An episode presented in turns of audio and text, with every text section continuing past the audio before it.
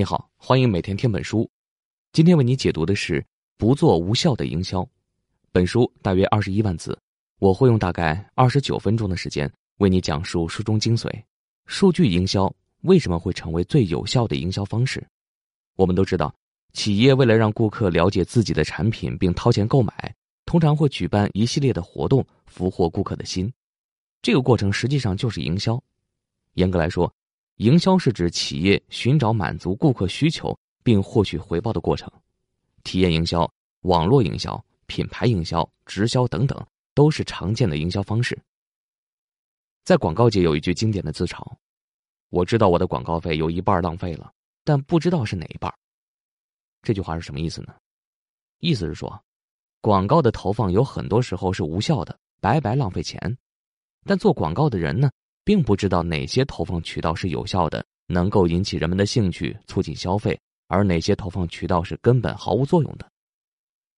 在信息闭塞、数据匮乏的时代，这样的自嘲一点都不夸张。不过在今天，再这么说恐怕就不合适了，因为数据正在改变这一切。无论是淘宝店主还是广告从业人员，都可以借助数据来了解消费者的真正需求，将有限的资金花在刀刃上。让消费者更主动的掏出口袋里面的钱，这就是数据营销所做的事情。借助大数据开展精准的营销推广活动。在大数据时代，用数据解决营销问题逐渐成为现实，数据营销也将成为最有效的营销方式，帮助营销人员告别凭直觉与经验做事的日子。今天给大家介绍的这本《不做无效的营销》，就是一本介绍数据营销的入门图书。它的英文书名挺有意思，叫做 “No Self High Marketing”，直译过来就是“不做自嗨的营销”。为什么是自嗨呢？这是因为在传统的营销过程中，营销人员很容易犯自以为是的毛病啊，自以为做了一场创意十足、引爆全场的营销活动，实际上他们连消费者想要什么都不太清楚，又怎么可能引起消费者的兴趣呢？活动就会陷入自娱自乐的尴尬局面。而我们今天分享的。不做无效的营销这本书，能够更好的帮助营销人员摸清消费者的需求，找准营销方向，提高效率。如果你不是营销人员也没有关系，这本书会以通俗易懂的方式带你了解大数据，了解大数据如何帮助人们做出更好的商业决策。更重要的是，这本书会让你深刻体会到用正确的方法做正确的事的重要性。和市场营销原理这类经典营销作品相比呢，这本书可能显得有点分量不足，但是它更贴近大数据时代下营销现状，实操性更强。书中没有玄虚的秘籍，只有实话实说的干货，直接引导我们怎么样用大数据做好更好的商业决策。这本书的作者叫王泽运，现任奥美公关数据分析总监，是奥美公关数据部的负责人。奥美是广告之父。大卫·奥格威在一九八四年创办的广告公司，被人们誉为广告界的黄埔军校，也是全球知名的数据营销公司。二零一六年，其子公司奥美互动被评为全球数字营销机构的领导者。我们可以看出来，奥美在数据营销方面的实力。作为一名资深的营销数据分析师，王泽运从事营销工作十一年，服务的品牌超过五十家，拥有非常丰富的数据营销经验。他还是。果壳知识技能共享平台在行的数据类咨询师，接见人数超过三百人，研发了两个应用于数据营销领域的模型，一个是用于了解用户情况的人群画像三 C 九宫格模型，另一个则是将营销目标具体化的商业目标数据解构模型。依靠对数据营销的研究，作者还曾经在奥美、长江商学院等机构推出了多场数据营销培训课。而我们今天要分享的这本书，也是基于作者在商学院讲课的内容而来的，所以可读性和实操性都非常强。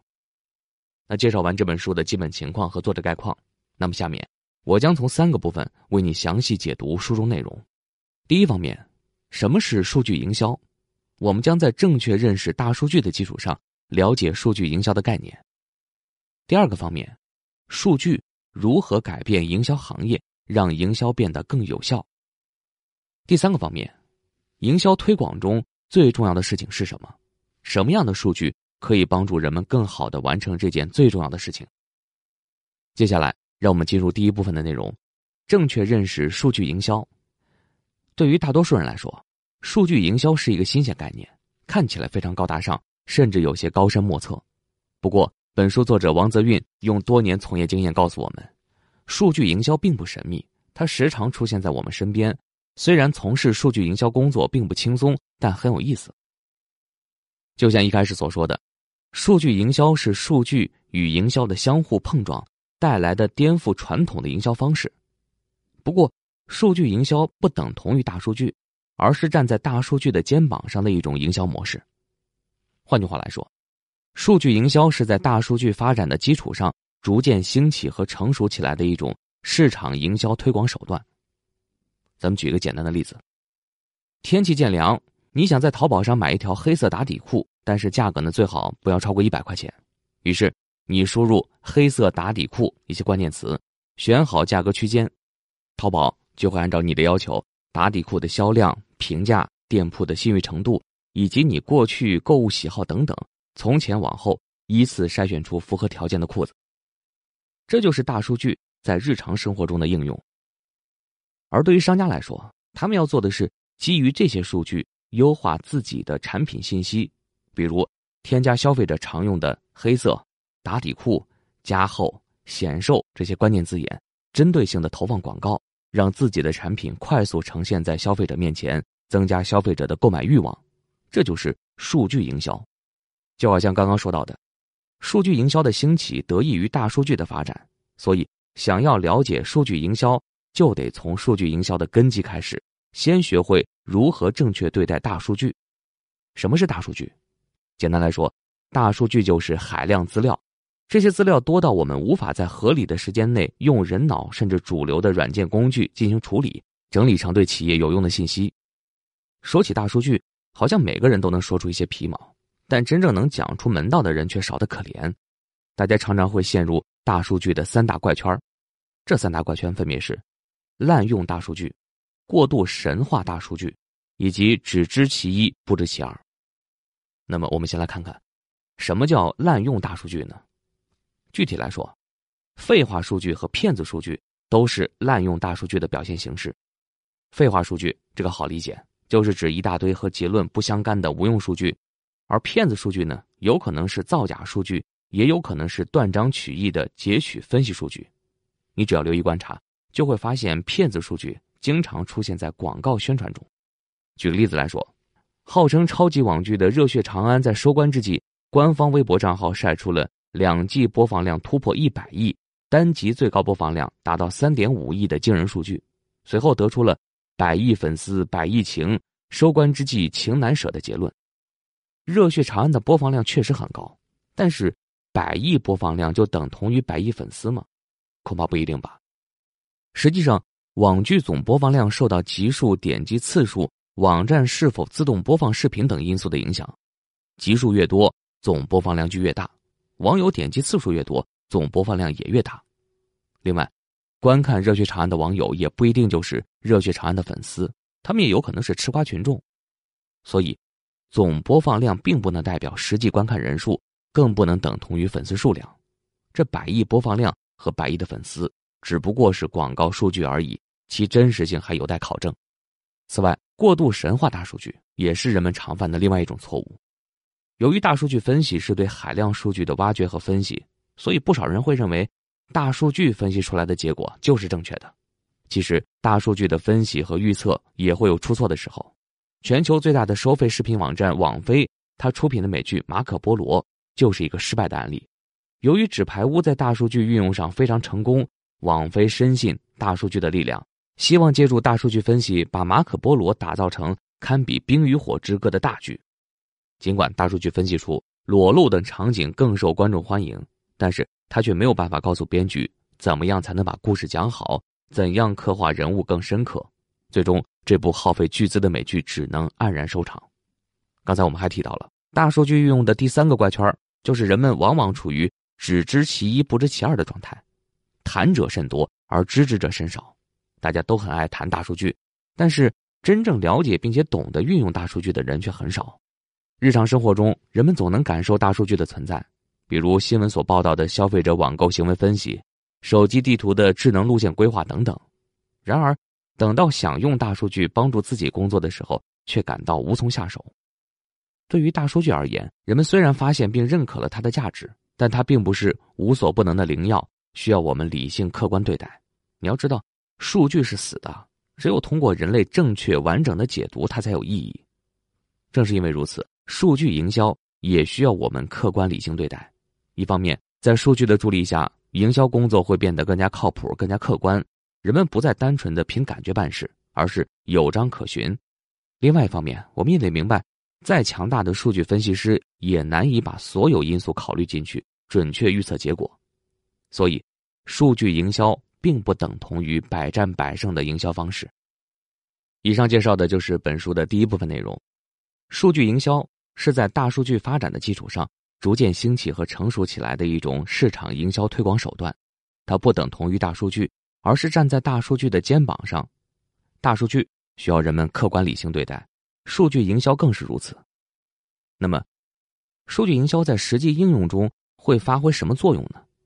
接下来我们进入今天内容的第二部分：数据如何改变营销行业，让营销变得更有效？传统营销和数据营销究竟有什么不一样？在展开解释之前，我们先简单了解一下什么是传统营销。对于传统营销这个概念，其实营销界并没有一个明确统一的定义。不过，我们可以从有没有受到互联网的影响来判断是不是传统营销。通常来说，传统营销既没有借助互联网技术开展营销活动，其理论思想也没有受过互联网技术的冲击。在传统营销模式里，信息不流通，一方面消费者被动接受商家信息，另一方面受到时间、地域的限制。商家很难获得更多消费者的真实需求信息，也很难追踪宣传推广的效果。在大数据时代下，传统营销必然受到冲击，并迎来前所未有的变革，使得数据营销成为时代的宠儿。那么，数据是怎么颠覆营销行业，让营销变得更有效的呢？在以前，营销细分领域的边界划分清晰，通常分为咨询、广告、投放、公关等具体工作。这些从业者一个经验能用好多年，至于营销工作的效果，也不必直接为销售负责。然而，随着时代的发展，营销细分领域的边界越来越模糊，企业更加需要什么都能解决的营销团队，营销工作也越来越需要对销售负责。为什么会这样呢？那是因为随着互联网时代的发展，越来越多的数据可以被获取与分析，营销逐渐摆脱黑箱子状态，数据营销的作用。越来越大，无论企业还是营销人员手中都能够掌握到更多信息，可以更加客观准确的把握营销方向，也可以及时调整策略，还可以更精准追踪到营销效果。我们来给你举两个例子，在这两个例子当中，甲方都提出了要提高新产品知名度的营销目标，其中一个例子使用的是传统营销，另外一个例子呢使用数据营销，那么。在传统营销和数据营销两种不同模式下，营销人员会怎么做呢？通常来说，一场完整的营销活动分为确定目标、策划、执行、反馈四个阶段。我们将观察一下这四个阶段中，传统营销人员和数据营销人员是怎么做营销的。在营销活动的第一阶段是确定目标阶段，传统营销人员会像接圣旨一样拿到甲方提出的目标，秉承“给钱的是爸爸”的理念，直接把目标确定为。提高新产品知名度，而数据营销人员会对甲方新产品进行市场调研，诊断一下甲方现在的营销状况，然后结合多方数据资料的分析，把提高新产品知名度这一目标分解成提高市场占有率、提高对公众影响力这两个更科学合理的新目标。提高对公众影响力还可以进一步细分为提高品牌在大众媒体出现的频率。增加品牌的传播力度等等，接着对每个新目标制定合理的评估标准。通常这个评估标准会用 KPI 来衡量。KPI 这个词我们经常听到，那到底什么是 KPI 呢？简单来说就是关键业绩指标，用来评估目标的完成情况。值得注意的是，KPI 的设置不能随意，不能因为甲方要求什么就设置什么，而必须为评估目标完成度服务。那回到我们刚才说的。数据营销人员把甲方提出的目标——提高新产品知名度，分解成了提高市场占有率，提高新产品的传播力度，提高新产品的关键词在网络搜索的程度等等具体目标，并且匹配相应的 KPI。这一环节，数据营销人员会不断的和甲方交流，直到双方达成共识。在营销活动的第二阶段，也就是策划阶段，传统营销人员会进行头脑风暴，制定出一个自我感觉不错的营销方案。一般情况下，甲方会对方案表示不满意，但是又说不出来应该朝哪个方向去调整，也拿不出具体意见。因此，传统营销人员只能不分昼夜的根据甲方模糊的建议来回修改方案，直到方案通过。而数据营销人员会对潜在购买者开展调研活动，汇总出这些购买者的特征。用营销界的话来说，就是进行消费者画像。在把握营销方向的过程中，瞄准购买群体。极为重要，只有掌握了准确的消费者画像，才能够帮助公司找到会为产品掏腰包的人。只有真正的了解了这群购买者想要什么，会因为什么而掏出腰包里的钱，才能帮助公司做出正确的决策，最终实现提高效率的终极目标。基于调研结果和 KPI，数据营销人员进行头脑风暴，制定营销方案，并确保方案能够和甲方达成共识。在营销活动的第三个阶段，就是执行阶段。传统营销人员会严格的按照规定执行方案，而数据营销人员并没有刻板的执行方案，而是定期监测产品数据、活动数据、反映网友看法的数据，并根据监测数据的反馈，灵活调整营销内容，确保更好的完成目标。在营销活动的最后一个阶段，反馈阶段，传统营销人员会向甲方提交一份营销报告。这份报告通常包括媒体简报、活动照片、参与活动者的感受合集等等。甲方拿到报告以后，其实也看不出来新产品的知名度到底有没有提高，总觉得营销效果不如自己的预期。而数据营销人员呢，也会制作一份营销报告，不同的是，这份报告有理有据，它基于数据分析和 KPI 评估结果，为甲方提供精准的营销诊断。同时提出下一阶段的营销方向建议。在上述的案例中，两类营销人员都很努力的工作，但工作结果却相差甚远。数据营销之所以能够顺利的完成工作，是因为他知道做正确的事比把事情做得正确更重要。对于传统营销人员来说，无论战术上多么的勤奋，也挽救不了战略上的懒惰。不难发现，传统营销和数据营销的最大差别在于。是不是发现了正确的营销方向？而寻找正确的营销方向，又有赖于大数据的支持。在营销的过程中，大数据该起到的作用，就是尽量帮助营销人找准营销方向，选择用正确的方式做正确的事情，把钱花在刀刃上。比起努力做一件事，做正确的事才是营销成功的关键。同时，我们也不难理解，由于数据孤岛被打破。企业会对营销人员提出更高的能力要求，营销人员负责干的活也是越来越多了，他们再也没有理由不为销售负责。尽管营销人员无法为全部销售结果买单，但如果说在做策略和执行的时候不以提高销量为最终目的，那就是耍流氓。以上就是我们分享的本书的第二个内容，在大数据时代下，数据让营销逐渐摆脱黑箱子状态。使得营销人员能够更加客观准确的把握营销方向，这也意味着新时代下的营销必须对销售负责。那么，数据营销如此重要，究竟哪种类型的数据会对营销起到重要的指示作用呢？这就是我们今天要为大家分享的第三部分内容：营销推广过程中，什么事情是最重要的？有哪些数据可以帮助人们更好的完成这件最重要的事情？营销推广。就像大海中驾驶一艘船，最重要的事情是什么呢？是方向把控，不让船只偏离设定好的方向。怎么样把这艘船开到购买者的心里去，让他们更愿意掏出口袋里面的钱购买你的产品，才是终极目的。说到底，营销推广的关键之处在于能否抓住消费者的心。我们来看一个快消行业的成功案例：保洁公司旗下品牌潘婷。和美团点评的跨界合作。二零一六年的夏天，潘婷推出了某款快速修复的护发素，希望能够快速进入中国市场。为了精准的找到对产品有高度需求的用户，潘婷和美团点评开展了一次深度合作，通过丽人消费大数据，潘婷迅速的找到了可能受到发质问题困扰的用户。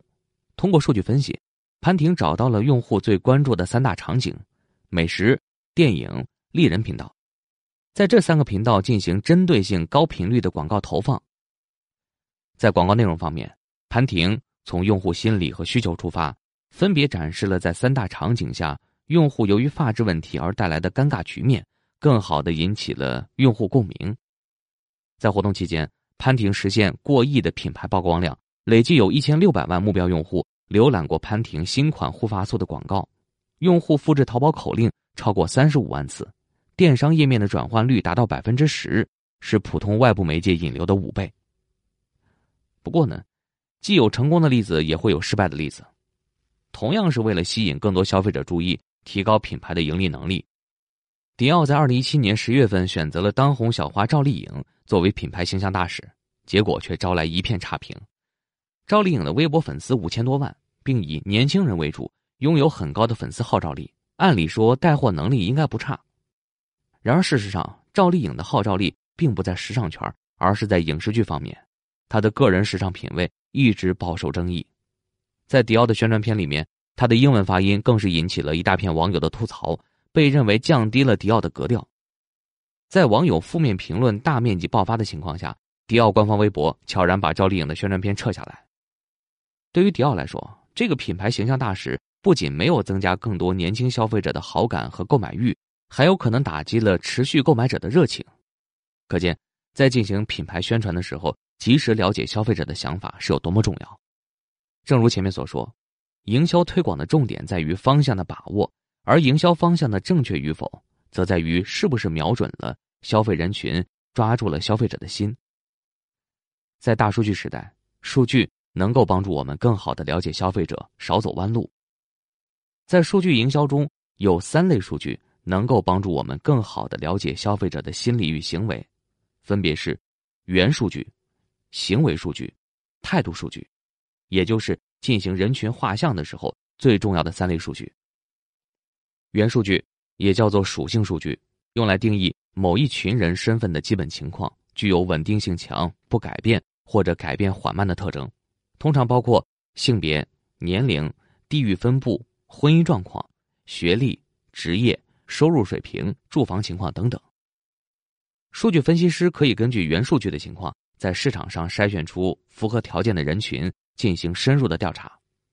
比如说，宝马汽车公司想要知道即将推出的车型会受到谁的欢迎，那么他进行调研的时候，得先找到买得起这款车的人。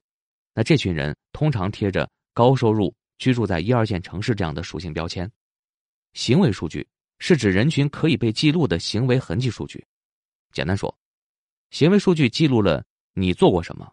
它通常包括媒体接触行为、社交行为、页面停留时间、购买行为、打车行为、APP 下载行为等等。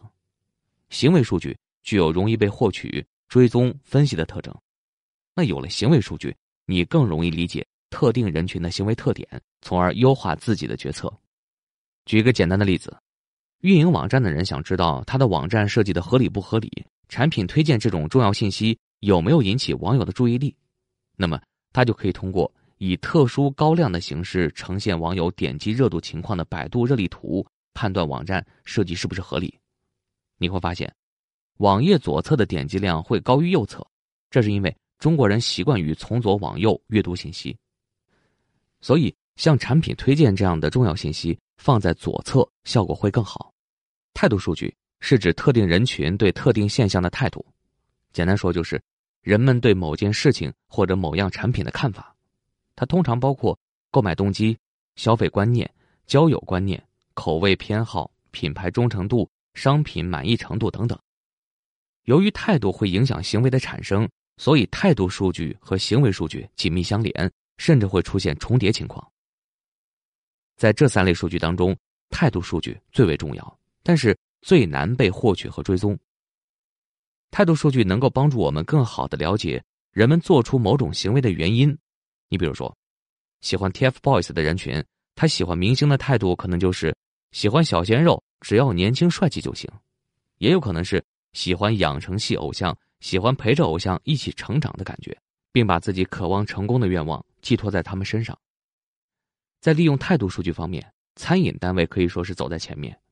以麦当劳为例，二零一七年一月，麦当劳推出了顾客反馈平台，顾客通过微信、支付宝完成支付，马上就能收到点评用餐送优惠券的消息，点击就可以进入反馈平台。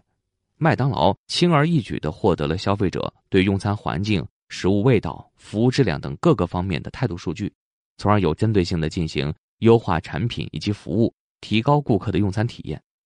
好，我们小结一下这三种用于人群画像的数据：原数据是用来定义特定人群的基本属性；行为数据记录了特定人群的行为特征；态度数据则是特定人群对某件事情的态度。元数据、行为数据以及态度数据的存在，都是为了更好的了解消费者的心理与行为，从而更具针对性、目的性的开展营销推广活动。以上就是今天讲的第三个内容。营销推广过程中最重要的是瞄准消费人群，原数据、行为数据、态度数据这三种数据能够帮助我们更好的了解消费人群的心理与行为。好了，那说到这儿，今天的内容就聊得差不多了。下面来简单总结一下今天为你分享的内容：用数据解决营销问题，让数据营销成为最有效的营销方式。我们一共给你分享了三部分内容。首先，我们说到了数据营销的概念。数据营销是在大数据发展的基础上逐渐兴起和成熟起来的一种市场营销推广手段。它不等同于大数据，而是站在大数据的肩膀上。大数据需要人们客观理性对待。数据营销更是如此。其次，我们说到了数据营销和传统营销的区别。在大数据时代，数据让营销逐渐摆脱黑箱子状态，使得营销人员能够更加客观准确的把握营销方向。这也就意味着新时代下的营销必须对销售负责。最后，我们说到了营销过程当中，什么事情是最重要的？那就是瞄准消费人群，元数据。行为数据、态度数据能够帮助我们更好的了解消费人群的心理与行为。就好像作者在书里面反复强调的，数据只是工具，重要的是背后的分析水平。脱离了处理与分析，脱离了落到实处的运用，大数据注定是一大堆毫无意义的符号。大数据之所以备受追捧，并不是因为资料浩如烟海，而是因为这庞大的资料背后。隐藏着人们所需要的有效信息，站在大数据肩膀上的数据营销更是如此。数据营销的价值并不在数据本身，而是在于人们利用数据指导营销工作，借助数据做出有效的营销决策，这才是数据营销的正确打开方式。多亏了数据，我们有机会挖掘出更多表象背后的原因，帮助我们跟不太靠谱的经验说再见。多亏了数据营销，我们终于有机会。摸清营销的方向，摆脱几百年来盲人摸象的营销窘境。以上就是今天的全部内容，为你准备的笔记本文字就在音频下方的文稿里。恭喜你又听完了一本书。